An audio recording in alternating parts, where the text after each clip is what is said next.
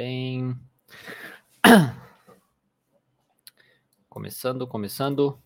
Estamos certo? Agora? Olá! Tivemos uma mudança rápida aí. Por enquanto, até eu colocar uma cortina, vai ficar esse, essa luz aqui na minha cara. Mas enfim, não tem como agora mudar isso. Bom, olá, tudo bem para você? Tudo bem para você, tudo bem com você, né? Na realidade.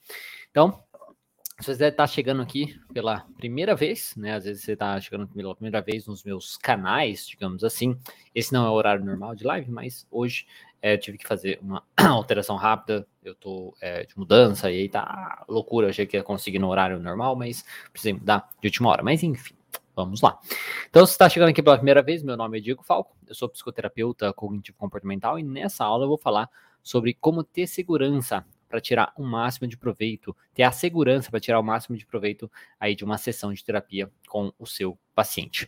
O objetivo é, dessa aula, como todas as minhas aulas aqui, é tornar a psicologia mais acessível para todos os psicólogos e fazer com que você, que é profissional, estudante de psicologia, tenha mais confiança no seu trabalho e realize seus atendimentos clínicos sem precisar passar por uma pós-graduação.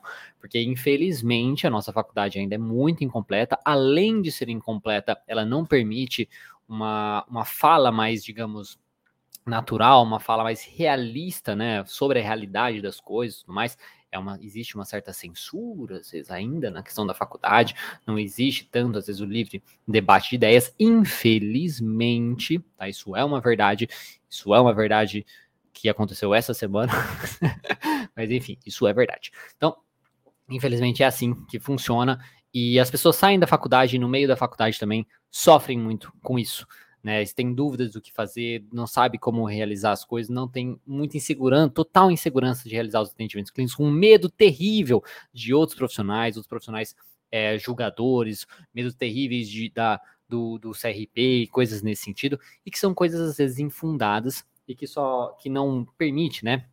Que a gente, digamos, questione e tudo mais. Isso é muito terrível. Então, eu tô aqui para tentar é, iluminar né, fazer esse, essa, essa coisa que, infelizmente, as faculdades ainda não fazem ou pararam de fazer, né, estão aí só formando pessoas com a mesma cabeça, sem questionar, sem, digamos, fazer uma grande mudança na psicologia. Esquecer, sabe, tirou-se o foco do paciente para melhorar o paciente, para melhorar nossas condições de profissão, esqueceu-se totalmente disso para focar, oh, isso é certo, isso não pode. Por que não pode? Porque não pode, mas por quê? Por que não? Então, assim, eu sou muito contrário a isso, decido porque sim. Toda vez que a resposta é porque sim, ah, dá uma caquinha, né? Não dá muito certo isso. Então, vamos questionar, vamos ser mais cientistas aqui e questionar, fazer reflexões, debater para chegar no melhor resultado para todos, né? E principalmente o foco do nosso paciente, o nosso paciente, tá? Não nos sentimentos do, dos profissionais, tá? Nosso paciente. Esse é o nosso objetivo, tá? Então, esse é um objetivo aqui. Desculpa o, o, o longo início dessa live, mas é por causa nessa semana como aconteceu isso, isso intensificou essa minha é, luta por conta disso, tá bom? Então, o objetivo dessa aula é isso. É, na maioria das, dos casos que nós atendemos na clínica, os pacientes trazem inúmeras demandas para serem trabalhadas. Isso é até mesmo um tema que eu comentei ontem, né, na live de ontem, de terça-feira terça-feira, que foi na quarta, por isso falei terça, terça-feira, porque eu tô de mudança e eu tive que mudar o horário. Muitas vezes é, nós podemos ficar tão assustados com isso, né, com essa, essa alta demanda, o excesso de demandas, muitas demandas do nosso paciente, que nós achamos que nós não vamos conseguir lidar com tudo aí dentro do tempo de uma sessão de terapia, que pode variar, né, dependendo de onde você realiza os seus atendimentos, como que é, pode ser 50 minutos, pode ser 40, pode ser 30 minutos, dependendo. Tem lugares que até eu acho que chega a 20 minutos dependendo de onde o profissional é, trabalha. Só que, infelizmente, nós não temos aí o tempo ideal, né? Tipo, infelizmente, nós não temos realmente o tempo ideal que seria necessário aí de uma, de uma sessão para cada um dos nossos pacientes, já que a quantidade da demanda e o sofrimento de cada paciente varia de cada caso a caso, e a demanda de tempo que ele precisaria, digamos assim, para é, tirar o melhor, né? Digamos, o, o, o que seria o ideal, né? assim, é, é, não é possível, né, da gente conseguir fazer isso com todos os nossos pacientes. Infelizmente, essa é a realidade. Então, tendo isso em mente, nós temos que fazer o nosso, é, fazer o nosso, nosso melhor para aproveitar cada segundo, né, do nosso tempo com o paciente, para que vocês consigam, né, sentir é, que o tempo foi bem aproveitado. Vocês, eu falo você, o, o terapeuta e o paciente, né, que ele fala, pô, hoje foi um bom, né, foi uma boa terapia, é, serviu, né, eu fiquei muito feliz com o que nós fizemos hoje, para que ele também se sinta um pouco melhor, né, para que ele é, se sinta um pouquinho melhor, da, tipo, chegou às vezes transtornado, né, angustiado tudo mais, então ele, usando bem o tempo, ele consegue se sentir um pouco melhor, e também que ele já realize algumas coisas durante a próxima semana, né, que ele aprenda algumas coisas, já coloque em prática também algumas coisas aí para ele, tá? Muitos estudantes iniciantes, eles podem ficar meio perdidos, né, sem saber o que fazer para aproveitar o máximo da sua sessão, tá? Isso é completamente normal, principalmente porque nós não aprendemos tanto isso, seja na faculdade, em pós, enfim, coisa nesse sentido, mas a gente fazendo as devidas reflexões, os devidos debates, tudo mais, a gente consegue é, descobrir isso e também na própria prática clínica a gente consegue descobrir isso, tá? Então, com isso, esses estudantes, esse pessoal iniciante, ele começa às vezes a se cobrar desnecessariamente, isso aumenta aí a sua insegurança e acaba se perdendo aí também durante o tratamento. Se você é uma dessas pessoas, né, que tem essa insegurança sobre, poxa, mas é tanta demanda, será que vai dar tempo? Será que eu vou conseguir? O, o convênio paga só tanto tempo? É, aqui na prefeitura é só tanto tempo, enfim. Qualquer coisa assim. Se você é uma dessas pessoas, essa aula pode te ajudar bastante, acredito eu, né?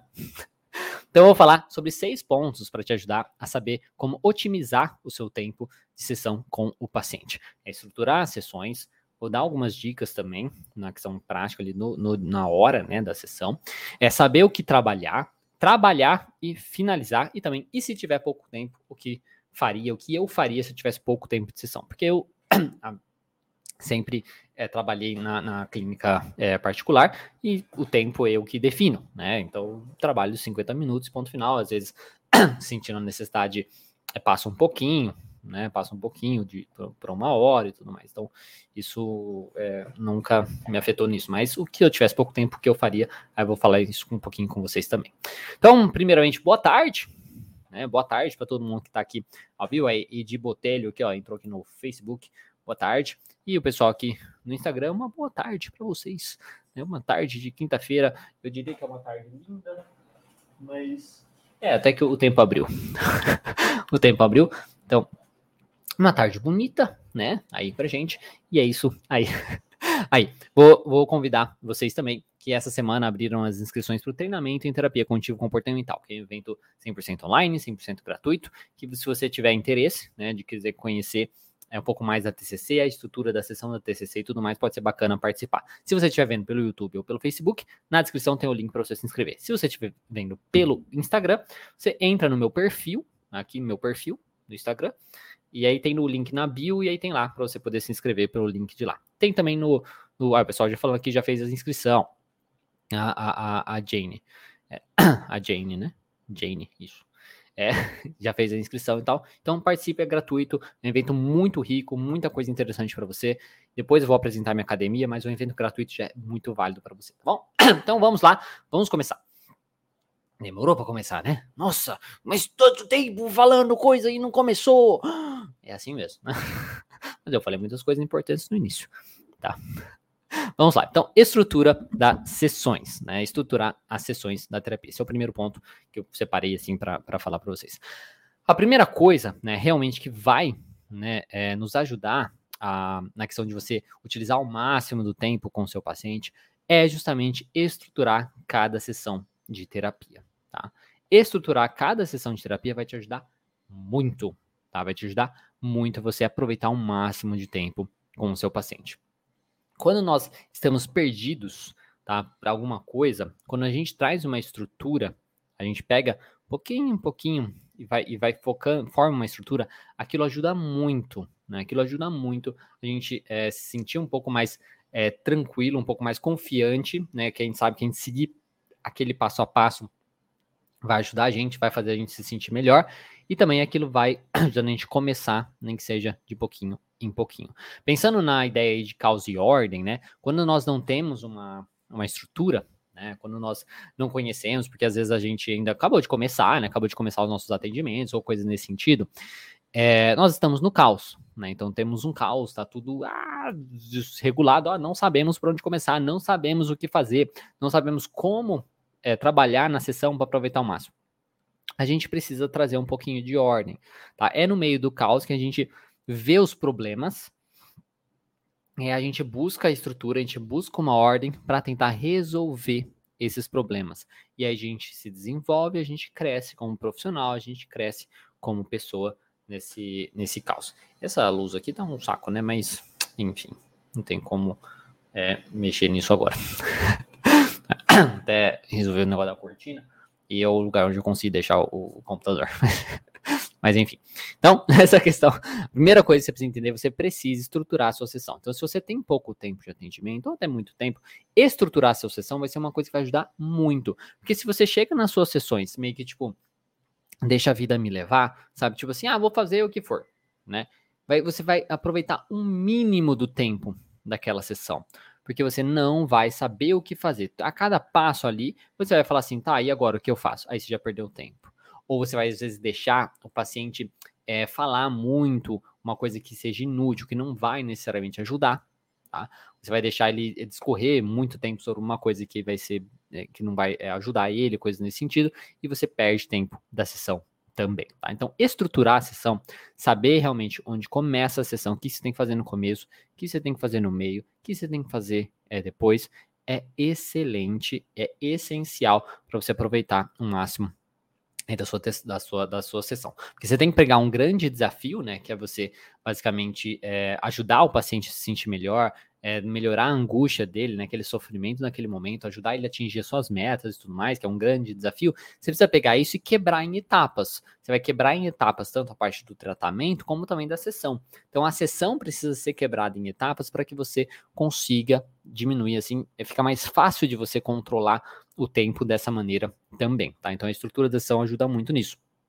E é bom falar, né, que ter uma estrutura não impede de trabalhar as demandas da semana do paciente, as demandas do momento do paciente e tudo mais. Porque às vezes as pessoas ficam assim, né? Tipo, ai meu Deus, mas e se o paciente traz uma coisa muito sofrida naquela semana? Ok, você pode trabalhar com isso, não tem problema nenhum, tá? Ah, mas isso naquele momento, de repente, vem uma coisa na cabeça dele e ele começa a chorar e, e aí eu não posso trabalhar com isso? Pode trabalhar com isso também, não tem problema nenhum. Então, ter uma estrutura de sessão não diz nada sobre essas coisas, tá bom? É muito importante deixar claro isso. Você, junto com o paciente, vai definindo. Então, se surge uma coisa nova e tudo mais, que você não estava programado, sei lá, você comunica com o paciente. Tá, mas é, o que, que você prefere então falar? O que, que acha melhor? O que, que você acha que é mais urgente e tudo mais? E aí você muda e acabou, tá bom? Não tem problema nenhum. Então, essa é a primeira coisa. Saber que estruturar suas sessões vai te ajudar muito. E no treinamento em TCC eu vou falar bastante sobre a estrutura das sessões, então pode te ajudar bastante. Depois, dicas, né? Algumas dicas que eu acho interessante, que vai te ajudar também a melhorar essa coisa do seu horário, tá bom? O primeira coisa é explicar para o paciente. Vou pedir para o pessoal que está mandando pergunta aqui no Instagram mandar nessa, no balãozinho aqui com interrogação para depois não se perder né? Você deixa no chat, vai se perdendo, aí eu não consigo ver depois na hora que eu for receber, é, responder perguntas, tá? E aí eu só consigo ver as que estão ali mandando na hora. Então manda no balãozinho aqui com interrogação e o pessoal do YouTube e do, do, do Facebook manda nos comentários mesmo. que aí depois, quando terminar, eu respondo. É que eu tava falando. das dicas. Então, as dicas podem tentar te ajudar também a controlar melhor o tempo da sessão. Uma primeira coisa que você pode fazer é psicoeducar o paciente sobre o funcionamento da estrutura. Então lembra, tem estrutura, saber como que é a estrutura e tudo mais. Aí você vai explicar para o paciente né, como funciona. Logo nos primeiros encontros você vai explicar para ele como funciona a estrutura das sessões, como que as sessões vão funcionar quais são os passo a passos, assim, né, o passo a passo da sessão, da sessão e tudo mais, como será, é, o que, que você vai perguntar, o que, que você quer, o que, que você precisa, né, do paciente ali naquele momento e tudo mais. Então, você vai explicar para o paciente como que é a estrutura da sessão logo no começo e como que vai funcionar essa estrutura. Só isso daí já vai ajudar muito, porque daí o paciente ele já sabe o que esperar, né, da terapia, e ele já sabe o que ele tem que fazer. E aí ele já fica meio esperto também, até mesmo questão do tempo, porque quando você explica a questão também da estrutura, como ela vai funcionar, você vai explicar que essa questão do tempo também, que tipo é importante para vocês conseguirem aproveitar o máximo de tempo juntos, para melhorar para ele e tudo mais. Então ele vai ter essa noção também, e aí ele fica um pouquinho esperto também para não, digamos, abusar falando demais sobre alguma coisa que não seja importante e que tenha outra coisa que é importante para ele falar, né? Então, então falar para o paciente é uma primeira dica aí muito importante para você já é, melhorar também essa questão do tempo. Outra dica muito bacana que eu fiz por muito tempo é anotar a estrutura da sessão num papel. Então você anota a estrutura da sessão num papel e você tenha isso com você, deixa ali na sua mesa, deixa na sua prancheta, enfim, para você seguindo essa estrutura e não esquecer essa estrutura até que você pegue o jeito, até que você pega o jeito da estrutura, né, meio que decora e tal, e aí fica vai ficando mais fácil para você fazer, tá? Então ter aquilo anotado para você sempre seguir e tal é muito bacana, pode ajudar bastante. Outra coisa é ter um relógio. Eu, o que eu faço é, e, e, fiz por muito tempo e faço ainda, né? Tipo, aliás, hoje, por conta da pandemia, como eu mudei o, o local onde eu atendo, né? Tem que ficar mais longe e tal, não, não tem como mais eu fazer isso. Mas antes, quando eu atendia na mesa, aí tinha realmente dois relógios. Então, é um relógio para mim e um relógio para o paciente. Que daí, como o paciente, eu sei que algumas pessoas vão falar ah, que absurdo, não sei o que, né? Mas daí volta naquelas coisas, são, às vezes são crenças de algumas é, abordagens da psicologia e tudo mais, que são meio infundadas, né? São, são baseadas em nada. É igual quando na, no treinamento na, do, ano, do ano passado, ano de setembro, né? Tem um, um, um, um vídeo meu, né? Fazendo, né? Nesse, nesse, treinamento mesmo. Tem uma das aulas que tem um vídeo meu fazendo uma, uma psicoeducação e tudo mais, e tá atendendo em mesa, né? E teve um comentário uma vez, né? O pessoal, ai, que absurdo, ah, atender em mesa, porque eu sou obstáculo entre você e o paciente. Então, muitas coisas da psicologia ficam presas em coisas assim, é um obstáculo entre você e o paciente, coisas muito poéticas, parece, sabe? Fica, às vezes ficam presas em coisas meio poéticas que não tem uma lógica ou que não tem, de fato, uma, uma coisa prática negativa, sendo que a TCC existe aí há bastante tempo e trabalha-se em mesa dentro da TCC e a TCC é uma das abordagens que mais funcionam, no sentido né, de dar resultado para os pacientes nos mais variados transtornos, é a mais científica, né, comprovada cientificamente e tal. Então, não é o obstáculo, entendeu? Essa coisa poética, né, que vai atrapalhar o tratamento. Então, fugir um pouquinho dessas coisas poéticas, tá? Então, essa questão, por exemplo, de ter mesa, de ter um relógio para o paciente. Ai, o paciente não pode saber. Então, tipo, essa, fugir um pouquinho dessas coisas poéticas, tá? Vamos focar mais na prática, vamos questionar, mas por quê? Porque sim, não, não é porque sim, por quê? Né? Porque é ruim. Né? Vamos, se tem evidências que é ruim, você já comparou algum que fizeram-se pesquisas, né? Pacientes que tinha mesa, pacientes que não tinha mesa, quem melhorou mais, paciente que via a hora, paciente que não via a hora. Ah, fez diferença, tal. Então vamos fugir um pouquinho dessa poesia, dessa filosofia, assim, né? Eu não, eu não diria nem filosofia, porque filosofia é legal. Falo de uma, uma, poesia também é legal, mas eu tô sem entendendo. Essa coisa muito poética, assim, ó, um obstáculo entre eu e o paciente. Não fugir um pouquinho disso, que isso não ajuda nada ao paciente. Só serve para você ficar se achando um melhor profissional que outros profissionais que não fazem o que você acha que precisa fazer, tá? É, porque sim não é resposta, exatamente. exatamente. porque sim não é resposta. Então, assim, ter um relógio virado para você e um relógio virado para o paciente também é uma coisa que ajuda, porque se você já falou para o paciente como funciona a estrutura, que o importante é focar no, no, no, problema dele tudo mais, isso ajuda bastante. E aí, ele tendo acesso aí às horas, ele também vai controlando no que é importante ele falar ou não falar. Então, isso são três dicas aí que podem ser, podem te ajudar um pouquinho, tá? Que é explicar ao paciente sobre a estrutura da sessão, a importância, o passo a passo tudo mais, ter anotado num papel a estrutura para você ir seguindo e também ter aí um relógio virado para você, paciente. São dicas interessantes que podem ajudar você também a aproveitar ao máximo o horário aí da sua é, sessão, tá? Depois, outro ponto é saber o que trabalhar. Então, para, digamos, é, não perder tempo com coisas inúteis, como eu falei, é muito importante que você tenha alguma coisa para trabalhar ali naquela sessão. Dentro, tipo, do, do, próprio transtorno do paciente, das metas que você desenvolveu com ele, tudo mais, você já pode ter uma ideia do que você quer trabalhar com aquele paciente. Mas mesmo assim, como eu falei lá atrás, é o paciente pode trazer coisas diferentes, né, ali daquela semana que aconteceram, coisas nesse sentido, tá? Ele pode trazer. Quando eu vou para cá, eu, eu, tento trampar o, o não é o, o problema aqui é a câmera que fica pegando essa, essa jossa de luz aqui. Tá me atrapalhando mais do que vocês. Acho que ninguém reclamou. Deixa eu só tentar coisar aqui.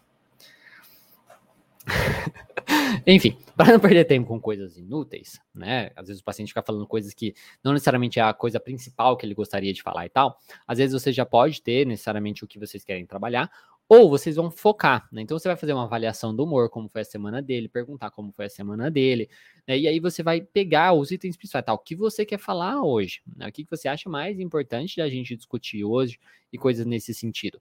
E aí você seleciona o item, então você seleciona, vocês esmiuçam. Não, vocês pegam realmente e focam, né? No que trabalhar, o que que vocês vão trabalhar. Agora no, no YouTube que piorou. o que, que vocês vão trabalhar. Dá para você ter um ponto para trabalhar, ou no máximo dois pontos. Às vezes nem vai dar tempo de trabalhar dois pontos. Para você ter uma coisa para focar. Lógico que no meio do caminho, enquanto vocês estão trabalhando, aquilo pode parecer algo novo. Aí você, como eu falei, você vai ver junto com o paciente. Tá, então o que, que é melhor? Você prefere trabalhar e continuar falando o que a gente está falando, ou essa é uma coisa nova que apareceu, tá? Pura e simplesmente isso.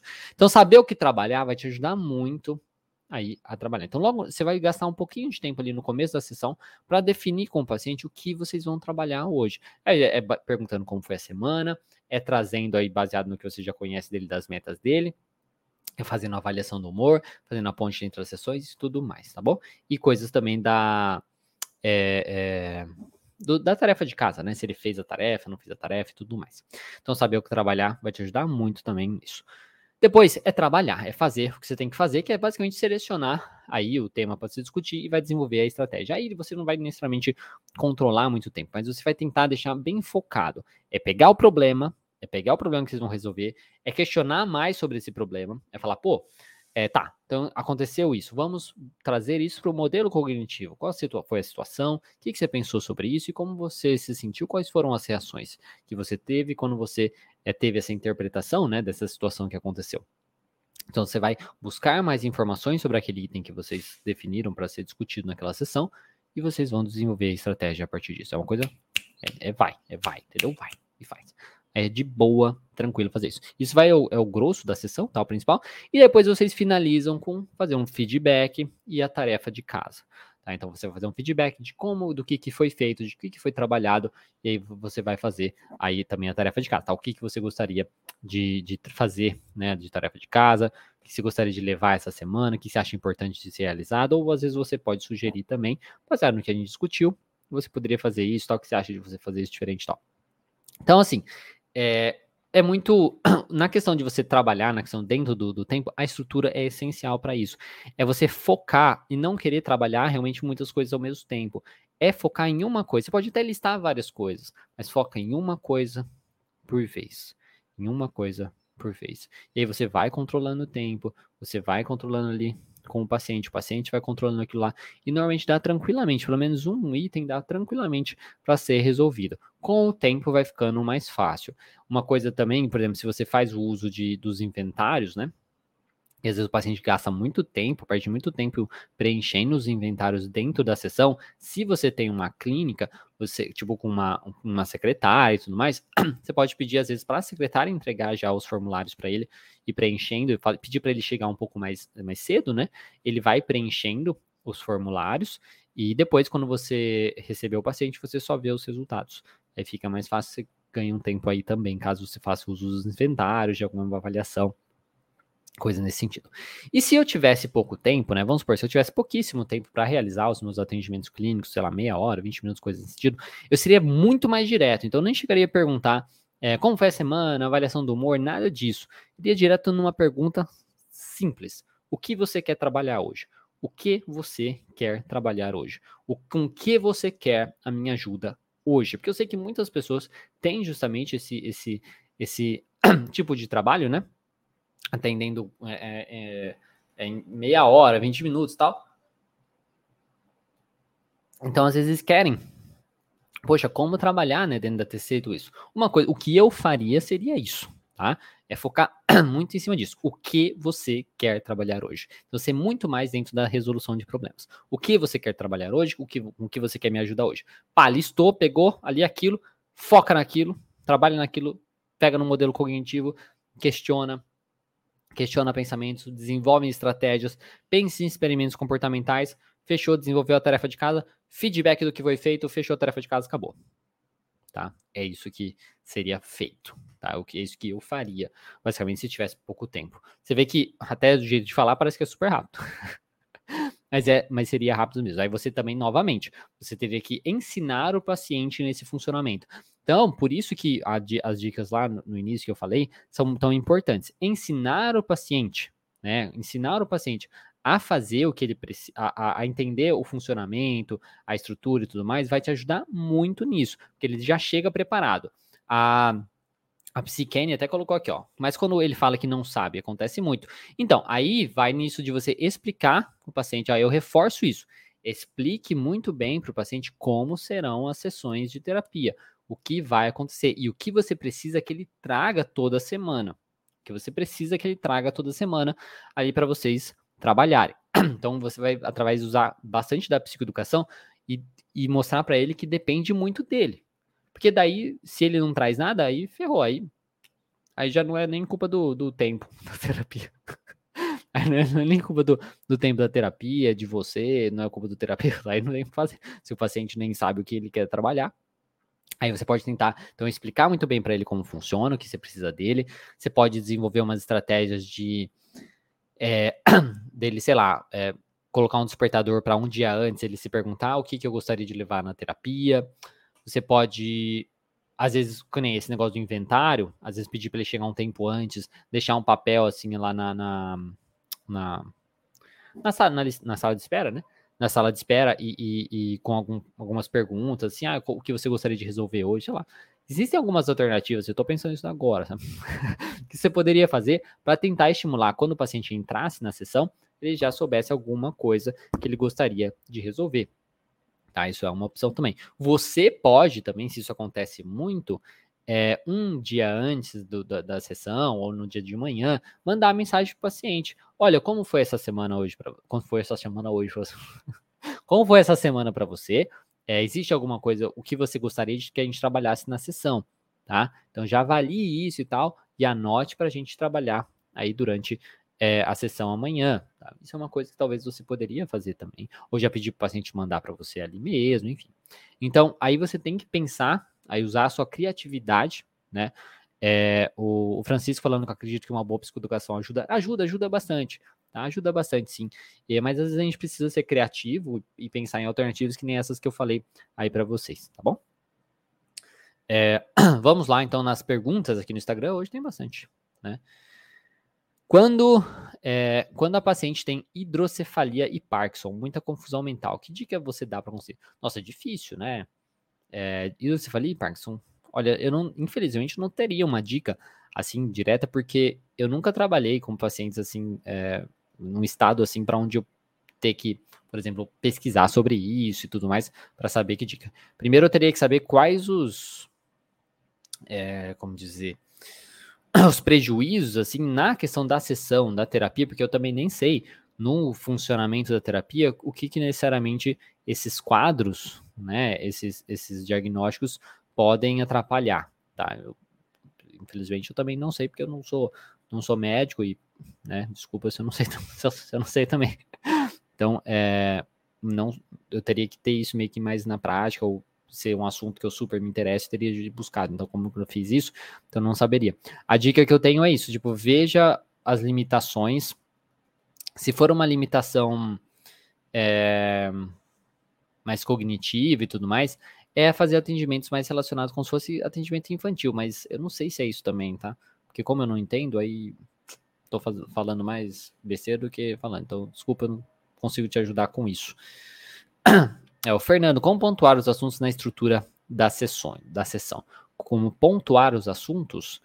É, na pontuar os assuntos, fala assim, separar os assuntos, né, o que, que vai ser discutido, você vai questionar para ele. Então, você vai basear, por exemplo, vai fazer a avaliação do humor, como foi essa semana. Ah, eu tô muito mal, blá, blá. Por que você tá mal? Porque aconteceu outra coisa. Tá bom. Então, tá, então aconteceu tal coisa. Então você vai psicoeducar muito bem o paciente também, é isso, a trazer as coisas em tópicos. Então aconteceu tal coisa. Aí você vai anotar isso, tá? Então, é basicamente isso. É, aí tá, em ponto de interseção também. O que aconteceu essa semana? Fez a tarefa de casa? Ah, não, não fiz. Por que não fez? Ah, porque aconteceu isso, isso. Tá, então vamos falar sobre isso. Então, pontua isso. Tá, é assim que você vai, digamos, listando os pontos. E aí, depois que listou tudo, tá, dessas coisas aqui, o que, que você acha mais importante da gente discutir primeiro, caso não dê tempo, né? Pelo menos, o que, que você acha que, para se só, a gente só conseguisse resolver uma dessas coisas ou duas, qual que é a mais importante? Aí ele fala, e aí você começa por aquela ali, tá? Provavelmente não vai dar tempo de resolver todas mesmo, né? Às vezes vai dar uma ou duas no máximo. É, a Poliana, pode mostrar a estrutura da sessão para o paciente? Pode, então, você pode, no caso, é, discutir com o paciente sobre isso, né? A estrutura da sessão. É importante até que você faça isso para ele entender. Uma coisa que é bacana de se fazer é assim: você tem a estrutura, então, assim, na, na a primeira sessão mesmo, né, de terapia, porque existe a sessão de avaliação, a, a, tipo, a principal, né, avaliação inicial, e tem a avaliação de você das áreas da vida, né, ou anamnese, se você preferir usar uma anamnese. Então, existe isso, definição de metas e tudo mais. Aí depois tem a primeira sessão mesmo, né? Que seria a que já começaria utilizar uma estrutura, né?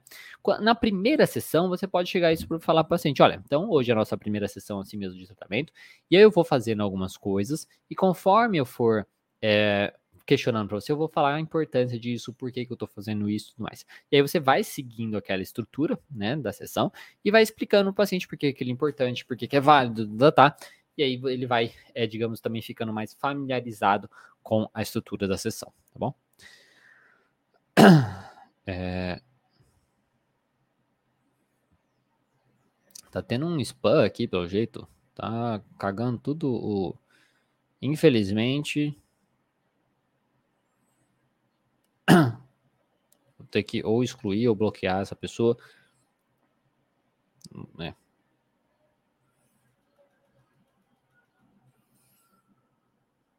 É, vou ter que denunciar porque aí eu já não sei. Vamos voltar aqui. Tá, mas tem muito dessa pessoa tá atrapalhando tudo. não consigo ver quem que mandou agora. É... O Fernando novamente. É como psicoeducar o paciente sobre a crença central. É necessário explicar sobre todas? Não, você vai explicar sobre a crença dele, né? Como funcionam as crenças, como as crenças surgem, como elas acontecem e tudo mais. Você vai psicoeducar como psicoeduca as crenças, sobre as crenças, né? Como as crenças funcionam, tipo, o surgimento das crenças, que é, é, nas experiências da nossa vida e tudo mais, a gente vai fortalecendo essas crenças. Tem vários vídeos né, no, no, no, no canal sobre isso, sobre as crenças, é, ensinando as crenças e tudo mais, que pode ser bacana você dar uma olhada, que pode te ajudar a isso. Mas é basicamente da mesma maneira que você vai psicoeducar. E é conforme com, quando uma crença realmente aparecer, aí você fala com o paciente. Deixa eu tentar. Tem muita pergunta do Fernando, senão. Deixa eu pular, depois qualquer coisa eu volto, Fernando. Pra não ficar só você. Ah, Joara, esse formulário seria anamnese? Pode mandar o formulário de anamnese para o paciente online? Olha, não, não, não saberia dizer, né? Porque é, você vê a questão do, do código de ética, né? Tem todas as coisinhas e tal. Eu acho que não teria problema nenhum, tá? Não teria problema nenhum você mandar ali, tipo, para já a, a, a, agilizar, né? Algumas coisas. Olha, preenche essas coisas aqui para mim e tal. Não veria problema nenhum, tá? Se existe alguma coisa de errado nisso e tal, eu acredito que não. Se existir é bem estúpido, mas tem tantas coisas estúpidas, né, no, no na questão do nosso conselho e tudo mais, que eu não duvido de nada, tá? Tá, então, é, na questão do, quando eu falo do, dos formulários, é, inventários, que eu falei, né? Tô falando de inventário de avaliação psicológica. É, às vezes usa inventários back, alguma coisa nesse sentido. Aí não pode, né? Aí você não pode mandar por e-mail, você não pode deixar pro, paciente levar embora. É uma coisa que é, é, coisa que é protegido, né? Que é protegido assim e não pode.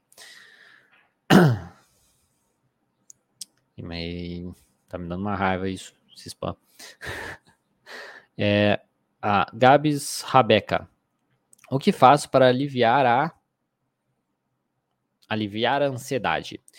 É, tem várias coisas que você pode fazer. Primeiro, você tem que identificar o porquê você tá com ansiedade, né? Às vezes você tentar descobrir o porquê você tá ansiosa e tentar lidar com isso, aprender a ver essas coisas de uma maneira melhor, pode ajudar.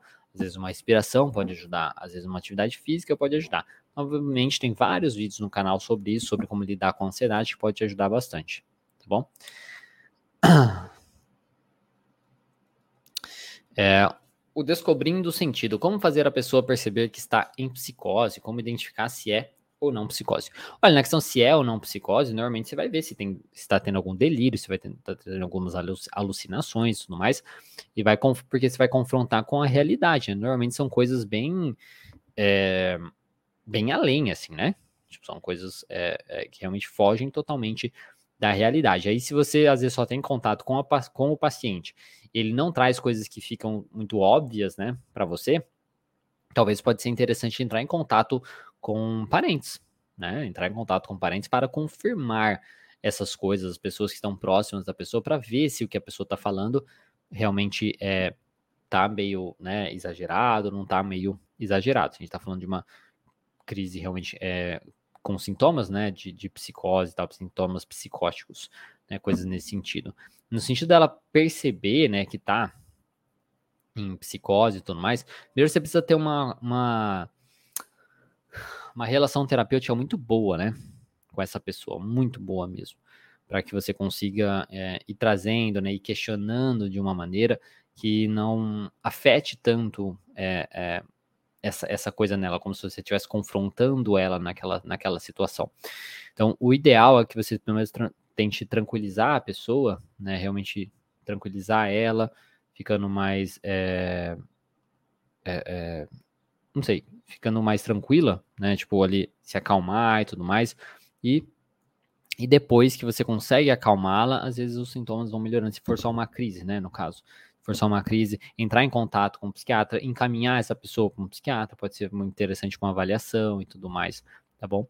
Mas eu acho que vai depender muito. Se for uma pessoa, às vezes, que você já já faz atendimento, por exemplo, é fácil, é mais fácil de você saber, né? Porque você sabe o comportamento normal daquela pessoa, e aí você, é, ela, como tá muito distoante, aí você vai saber que tem alguma coisa errada ali, né? Então, isso. Vamos ver aqui. O Leandro, que está sempre aqui, o paciente foi, é, foi ao hospital por crise de ansiedade. É, ele disse que não tem ansiedade. Investigar a fundo. O paciente foi ao hospital por crise de ansiedade. Ele disse que não tem ansiedade. Investigar a fundo. Se ele foi ao hospital por conta de uma crise de ansiedade, o hospital chegou para ele: não, você está bem, é uma ansiedade que você está sofrendo. Então é uma ansiedade, né? Investigar fundo investiga, né? Tipo, tenta investigar no sentido por que, que ele não ele acha que ele não tem ansiedade. Porque não é assim, às vezes a pessoa ela não é ansiosa no dia a dia dela, né? Às vezes ela não é ansiosa no dia a dia dela. Então, vezes ela tá de boa.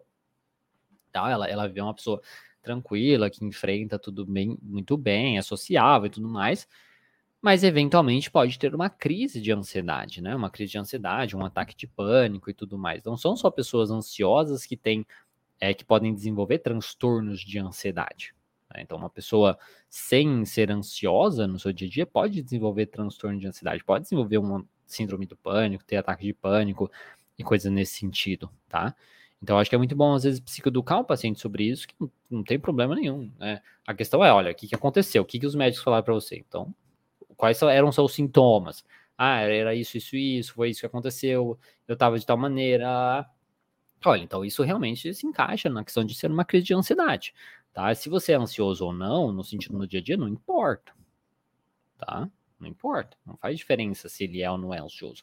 A questão é que ele teve essa crise, aí você vai ajudá-lo a investigar o porquê, né? Teve essa crise, as possíveis, né? Os possíveis motivos, porque de cara é difícil às vezes ele saber possíveis motivos dele ter essa crise e tudo mais, vai te ajudar a ajudar você e o paciente né, a se conhecer melhor, ele se conhecer melhor, entender mais o seu funcionamento e tudo mais. Tá? Então, assim, investigar mais a fundo, com certeza, sobre isso. É... A Rosirene. E quando o paciente não faz as tarefas de casa, o que fazer? Quando você Já tentou de tudo? então, psicoeducação, muita psicoeducação, né? Explicar para ele como funciona o tratamento, o, a importância da tarefa de casa. Uma coisa que eu gosto de falar é que as tarefas de casa na terapia cognitivo comportamental, né, os planos de ação, é como se no médico, é, porque você está com dor de barriga, por exemplo, dor na barriga, gastrite, sei lá, aí o médico te passa um remédio, um tratamento e tal, e você não toma. Aí depois você volta no médico e reclama que você, tua barriga ainda tá doendo. Aí ele pergunta, mas você tomou o remédio? Não tomei. Então, é a mesma coisa. Né? Então, você tá fazendo um tratamento, você tá ali no trabalho e tal. Aí você não faz o que deveria ser feito, o que o profissional te orientou, por exemplo, não vai dar, não vai dar bom, entendeu? Não vai ter o melhor resultado é, é, possível, tá? Mas é muito importante isso, através da psicoeducação mesmo. Dito isso, né, aí a gente tem que também tentar pensar para aquele paciente específico é, algumas alternativas de tarefa de casa, às vezes coisas que combinem mais com ele, coisas que ficam mais fáceis dele fazer. Às vezes a gente precisa diminuir o que a gente pede para ele, tá? Pedir coisas menores, mais palpáveis, mais fáceis dele realizar. Às vezes a gente tem que ver se a gente não está errando de simplesmente dar a tarefa de casa para ele, que a gente precisa, na verdade, que o paciente faça aquilo primeiramente na sessão, para depois, para ele aprender e depois ele colocar em prática é, na, na, na durante a semana. É, e às vezes, aquele paciente específico não é, poderia se beneficiar mais com a, com a, tarefa, poderia, iria com certeza, né, através, é, porque para melhorar a longo prazo e tudo mais, mas às vezes está muito bom a terapia já para ele, daquela maneira. E aí, por isso é tão importante o feedback. Né? Então, pedir o feedback para o paciente, né, saber como está sendo a sessão, como está sendo o tratamento, eu acho que é, é essencial nesse ponto. Né, para que muitas vezes a gente acha que tá uma bosta, que não tá dando certo e tudo mais, mas chega o paciente e fala, poxa, mas não, eu tô gostando, tá me ajudando bastante conta disso, disso, disso, disso. Isso pode ajudar a acalmar você também como terapeuta.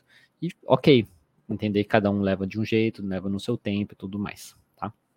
Infelizmente, é, a questão de tarefa de casa é uma coisa muito comum, mais comum do que a gente é, gostaria. Não sei se é, se é uma coisa do país, né, na questão do, do quanto a gente conhece, né, a, a, a terapia cognitivo comportamental, às vezes o paciente ainda tem a visão né, de psicólogo é, mais é, psicanalista ou, ou, uma coisa diferente, né, da, mais focado na fala e, e, não da questão da prática de resolver o problema. A gente, nós aqui também na, na, no Brasil, a gente, nós somos seres muito, eu acho que supersticiosos, né, supersticioso num ponto de buscar coisas mágicas também. Então a gente tem, a, a gente não é um, um, um, povo, né, muito de vamos resolver, né, vamos resolver nosso problema na prática e tal, vou lá, pá. A gente é muito, é, muito supersticioso também, então a gente busca muita coisa mágica, é só você ver o tanto de terapias é, alternativas ou de charlatão que tem por aí que o povo se apega. É, isso o povo se apega mesmo, porque o povo quer resposta mágica, quer resolver rápido. Então eles acham que às vezes ir na terapia é o que vai resolver, mas não é só isso. Ir na terapia ajuda bastante, principalmente porque coloca para fora, ajuda né, a pensar um pouco melhor e tal. Mas para ter o resultado assim melhor é colocando em prática, fazendo mudanças, né, na vida. Isso é difícil. Então é, é, é isso. Eu falei bastante né, dessa pergunta. Então, vou passar para o próximo já. Vamos ver aqui. É, a Psileda, como faço para acessar o canal? Olha, para acessar o canal, você. É só acessar o canal. você pode pesquisar no YouTube, tá? Pesquisar no YouTube é, terapia cognitiva. É, porque o principal canal que vai ter mais vídeos lá vai ser o, o, meu canal principal, que é o Terapia Cognitiva Online. Porque agora eu tô com três canais. Então tem o Terapia Cognitiva Online, que esse é o maior, tem 190 mil inscritos e tudo mais, que é onde tem mais de mil vídeos lá, é onde você vai encontrar a maior parte do conteúdo. Aí agora eu criei um canal Terapia Cognitiva para profissionais, para poder focar em conteúdo para profissional só lá. Os conteúdos novos, né? A partir de agora. E o, o Terapia Cognitivo, Cognitiva Online Lives, que é focado para lives, que até essa live estou fazendo neste canal para lives, tá? Então, o primeiro canal, se você entrar no primeiro canal, você já vai ter na, na, página principal do primeiro canal já tem os, as bolinhas dos outros dois canais, então você pode até se inscrever nos três. É só você pesquisar terapia cognitiva. Se você pesquisar no YouTube terapia cognitiva, é impossível não aparecer um vídeo meu, tá? Eu sou é, só eu, Você procurar terapia cognitiva no YouTube, entra no YouTube, procura terapia cognitiva, vai ter minha cara lá. Aí você entra nessa, no, nesse um vídeo, acessa o canal, e aí você vai ter o acesso aos outros dois canais, tá bom? Aí você se inscreve em todos. Então, é isso. Pode parecer que eu tô me achando, mas eu só tô, eu só tô falando a verdade. É só você pesquisar pra você ver. Pra você ver. É, a Maria, Maria Silva, é, questionários da ansiedade pode passar como tarefa de casa? Olha, se for um questionário, aí que tá, entendeu? Se for o um questionário, por exemplo, da. For uma avaliação psicológica, entendeu? Tipo um teste psicológico e tudo mais, não pode, né? Porque daí tem todo a questão da. Ah, das regras, né? Regra do conselho, regra do SATEPSI, acho, né? SATEPSI. É. Enfim, das coisas do, de avaliações psicológicas e tudo mais, não pode. Tem coisa de direitos autorais, todas essas coisas. Agora, se for uma coisa, um questionário, assim, sabe? Um questionário que você encontrou para te ajudar a direcionar e tal, que é uma ferramenta de trabalho sua, né? Às vezes criada por você, ou às vezes que você pegou de um livro e tudo mais, não veria problema nenhum quanto a isso, né? Porque não é algo que tem uma proteção, né? Que tem uma proteção e tudo mais.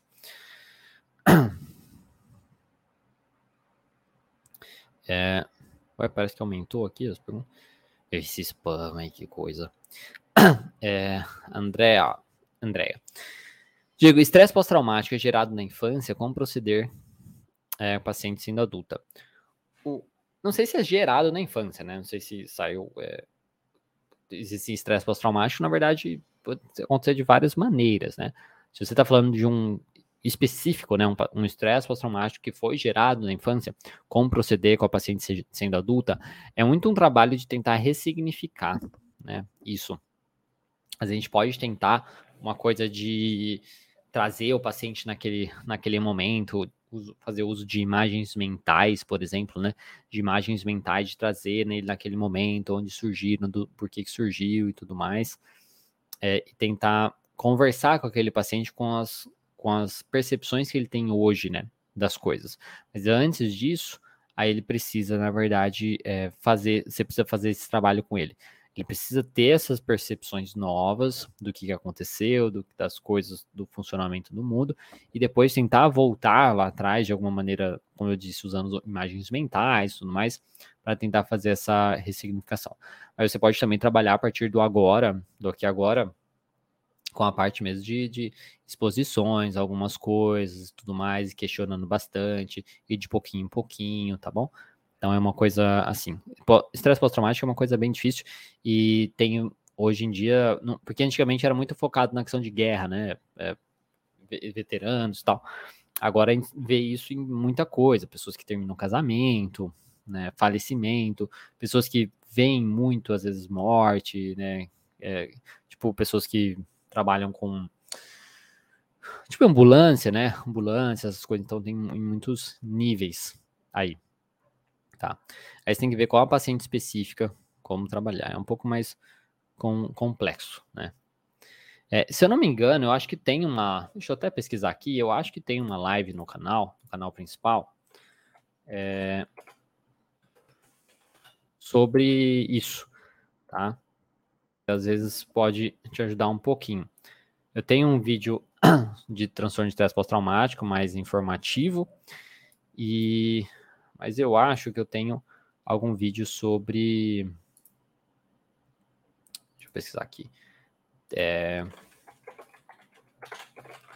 eu acho que eu, tenho, que eu fiz uma live já sobre isso ou não fiz usando a TCC é, eu não tô achando que eu não tô no, eu tô no canal diferente, aí não, não dá para ver no, no outro vídeo. tá, então acho que, que não. Bom, enfim, você pode dar uma pesquisada, entrar no canal principal lá e ver se tem uma live disso, de transtorno de estresse pós-traumático e, e a TCC. É, vamos ver. A Viviane, toda sessão é necessário deixar uma tarefa de casa? É importante, né? É importante por quê? Porque o paciente ele vai melhorar no longo prazo colocando em prática aquilo que vocês trabalharam né, dentro da sessão. Então, as coisas que ele aprendeu durante a sessão, é, as coisas que ele aprendeu com a, as tarefas de casa anteriores e tudo mais, é muito importante que ele aprenda mais aquilo no seu dia a dia, né? Então, por exemplo, vocês discutiram um monte de coisa, chegaram numa conclusão, não, realmente é assim que eu, na verdade, tenho que me comunicar é, com as pessoas mais. Então, opa, beleza, então o que você acha a partir dessa semana você já começar a se comunicar dessa maneira? Então, é, a tarefa de casa, o plano de ação, né, ele é muito importante por conta disso. Paciente já colocar em prática, já realizar as mudanças na vida dele, nem que seja devagarinho, e também para testar alguns pensamentos e tudo mais, tá bom? Então, digamos que se não tem uma necessidade da, da parte de, ah, temos que testar esse pensamento e tudo mais, que aí não, obrigatoriamente teria que passar a tarefa de casa, mesmo se não tiver essa obrigatoriedade por conta de um transtorno e tudo mais, é, eu acho que é bacana ter uma tarefa de casa, nem que seja a leitura do que foi discutido dentro da sessão, tá? Dentro do que foi discutido dentro da sessão, as conclusões que foram feitas, tá bom? Dentro, dentro da sessão, acho que é muito importante para o paciente reforçar aquilo, tá? E repetir aquilo e se sentir melhor. E aprender também, né, no longo prazo.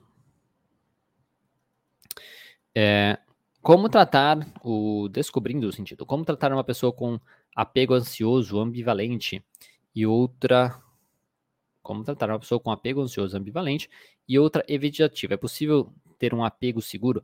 Olha, é difícil ter um apego, né, seguro, isso que você está falando. Não sei se isso você está falando, tá? Olha, me desculpa que eu sou meio anta, tá? Então, assim, quando, quando as pessoas usam palavras de transtornos ou qualquer coisa assim mais complexa, eu não sei necessariamente o que a pessoa está querendo dizer. Então, vou até pesquisar. Apego ansioso ambivalente. Ambivalente. Estilo de apego ansioso ambivalente, é, teoria de Bowlby. É, no estilo do apego ansioso ambivalente, existe uma dinâmica muito clara e explícita nos adultos, que é a vontade de se vincular, se conectar e, ao mesmo tempo, o medo de perder, gerando muita ansiedade. É, Tá, é, é, que assim, eu não, não gosto de ficar usando nomes assim, né? Por isso que eu acho que é complicado, não é tão desnecessário isso. Então, apego é, é, o resistente é um dos ativos inseguro, apego inseguro. Esse tipo de apego parte da existência de dúvidas sobre a figura do apego, realmente responde às suas necessidades. Tá, é basicamente a pessoa, se tem dúvida se a pessoa é, vai ser boa para ela, né? Ou não vai ser boa para ela, que aquela pessoa não traz uma segurança é, para ela. Isso quando eles não têm certeza, você podem contar com a sua presença. Tipo, nossa, para que ficar dando nome complicado? Mas enfim. é, John Bowlby, isso aí, ligado à terapia dos esquemas. Então, como eu não trabalho com terapia dos esquemas, eu não conheço isso. É, mas o que eu diria para você, né, que nem na sua pergunta, é possível ter um apego seguro ou coisa nesse sentido? Se, se, é, se o apego seguro tem um significado específico na teoria, eu não, não saberia dizer, né? Mas é, eu diria que, que não. Dentro do que eu imagino que é essa questão da, da questão do, do apego seguro, eu diria que não tá? Não é possível. Porque nós somos seres inseguros por natureza. Todo mundo é inseguro, todo mundo é, tem né, uma, uma insegurança sobre alguma coisa. E, infelizmente, essa questão da insegurança depende meio que dos outros.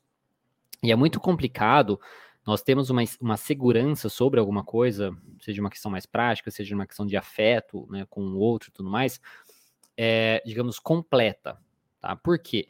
Porque para ter isso, o outro deveria ser exatamente como a gente imagina. E o outro deveria, digamos, cum, a, cumprir as nossas expectativas, né? Cumprir as nossas expectativas, o que a gente espera realmente do outro. Infelizmente, isso não acontece. Pelo menos não vai acontecer 100%. Tá? Então, eu diria que não.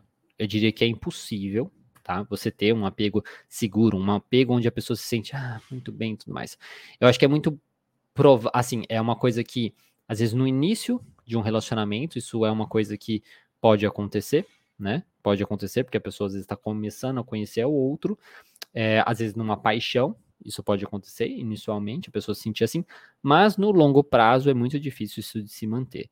Todo mundo que esteve já dentro de um relacionamento sabe que é muito difícil você estar 100% ali, principalmente quando acontecem algumas coisas específicas que às vezes começa a quebrar ali o significado daquela pessoa para você, o, coisas que a pessoa começa a se tornar mais incoerente, ou ela falava uma coisa e começa a agir de um jeito diferente, ao mesmo tempo que as pessoas mudam durante a vida, né? Então, vocês começam em, em um determinado nível, né? Vocês de, começam em, em, uma área, um momento da vida, tal. Conforme vai passando a vida, um cresce mais, o outro não cresce tanto, vai mudando, né? Existem as variações ali da nossa vida de uma maneira maneira geral. Então, é fácil o outro mudar em alguma coisa e esse, essa mudança dele ativar alguma insegurança do outro. Nossa, mas você falava que você não gostava disso. Não, mas agora eu gosto. É mentira, tá mentindo para mim. Pronto, já cagou.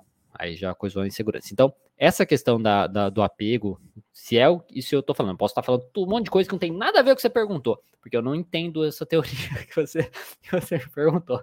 Mas eu tô supondo que apego seguro seria um apego onde a pessoa realmente tem uma, uma relação ali com o outro, onde se sente 100% completamente seguro, a pessoa me ama, a pessoa se importa comigo. Eu entendo que é isso que você quer dizer. Não conheço a teoria, não sei se é isso. e aí você vai me desculpar. Mas, vou, mas, mas espero que o que eu tenha falado é, tenha sido é, entendido, assim, na questão de, da pessoa se sentir segura com o outro, 100%, confiar e coisas nesse sentido. E aí eu fui para outro lado. Como eu não sabia da resposta, aí a gente se vira nos 30. É, a Cogn, Cognico, é, dicas onde o rebaixamento cognitivo está presente em comorbidades, por exemplo, depressão, alcoolismo. Olha, na questão do rebaixamento cognitivo, tá? A gente tem que tentar lidar mais, digamos, mais devagar com essas pessoas, né? Porque como na terapia cognitiva a gente precisa muito que a pessoa faça o raciocínio, né, cognitivo, desenvolva respostas e tudo mais, é importante que ela tenha alguma é, é, capacidade cognitiva para dar aquelas respostas. Então, vai mais devagar, tá? Acho que eu diria, essa seria a dica para você, é realmente ir mais devagar, tá? Não teria, na, agora na questão, por exemplo, ah, ela está com um rebaixamento cognitivo por conta da depressão. Tentar focar mais num, num, nas atividades mais comportamentais para a pessoa realmente fazer as coisas mais comportamentais, para ela se sentir melhor e isso diminuir um pouquinho dos sintomas aí da depressão. Então ela se sente melhor, isso diminui um pouquinho dos sintomas da depressão e isso melhora para ela. Fica um pouco mais fácil de você trabalhar depois a parte cognitiva dela, tá? Vamos ver aqui. É...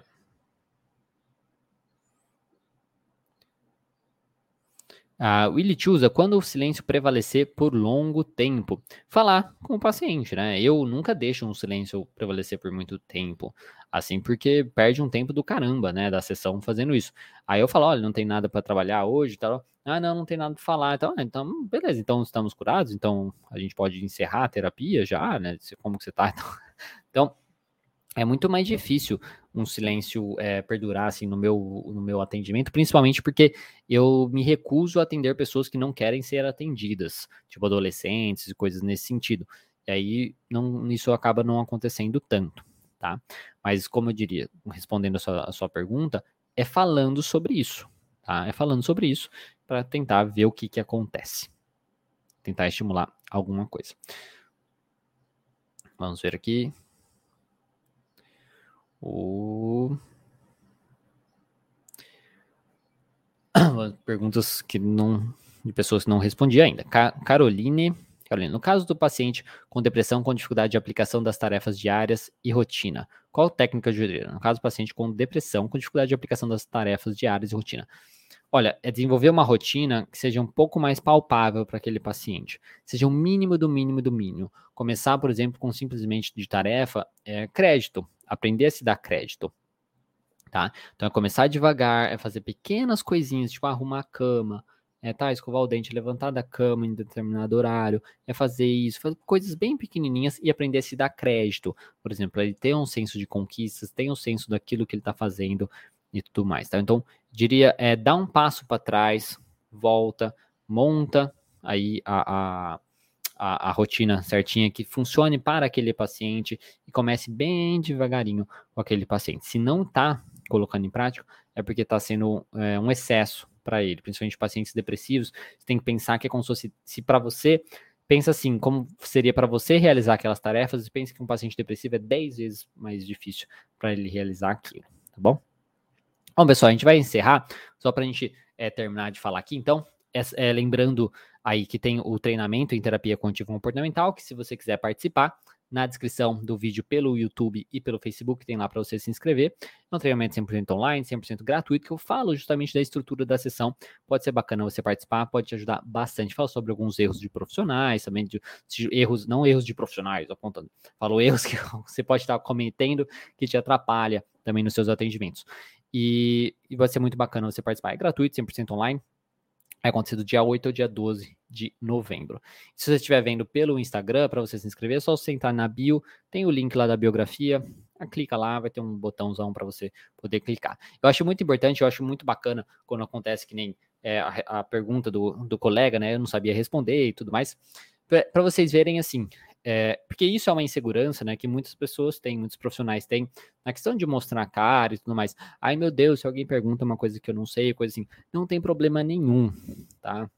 A psicologia ela é cheia de teorias, ela é cheia de abordagens, ela é cheia de, de estratégia, ela é cheia de coisas.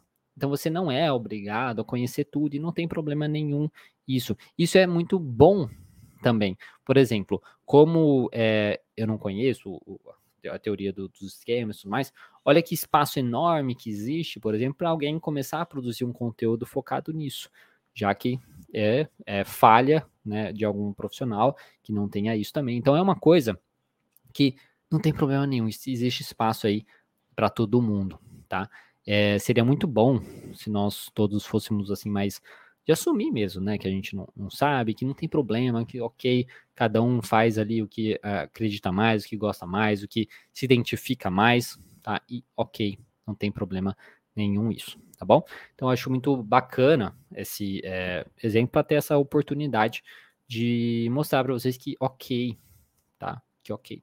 Você não saber, até mesmo para paciente, tá bom? Até mesmo para paciente. Se o paciente questiona você, você fala assim, eu nunca ouvi isso falar, vou dar uma pesquisada e depois eu retorno para você e tudo mais, tá bom? Isso acontece bastante, tá? É assim, não acontece bastante de paciente questionado, falando que pode acontecer e você simplesmente fala isso para o paciente, tá? E quem às vezes acompanha, está acompanhando aqui, viu até o que aconteceu na, de, na segunda-feira, você vê que pode acontecer, vê como é verdade a questão da ansiedade social quando eu falo, né? E você vê que é isso mesmo, e acontece. E aí você lida como você pode lidar naquele momento. Mas quando você tem, às vezes, os seus valores, quando você tem aquelas coisas é, é, bem definidas, né? De quem você é, do que você acredita e tudo mais, você respira fundo e segue em frente, né? É, e é isso. Essa é a vida, tá bom? Então, é isso. Muito obrigado para todo mundo que participou. Desculpa não poder responder todo mundo, não dá tempo de responder todo mundo. Se inscrevam lá na, na no treinamento em TCC, pode ser muito bacana se você se interessa por TCC. E também se você quer conhecer um pouco mais da academia da TCC, que no final do treinamento eu vou estar tá falando sobre ela, tá bom? É isso. Muito obrigado quem participou. Um bom dia para vocês, bom estudo, bom trabalho e até terça-feira que vem, onde nós teremos aí a nossa próxima live, tá bom? Então é isso. Um bom dia,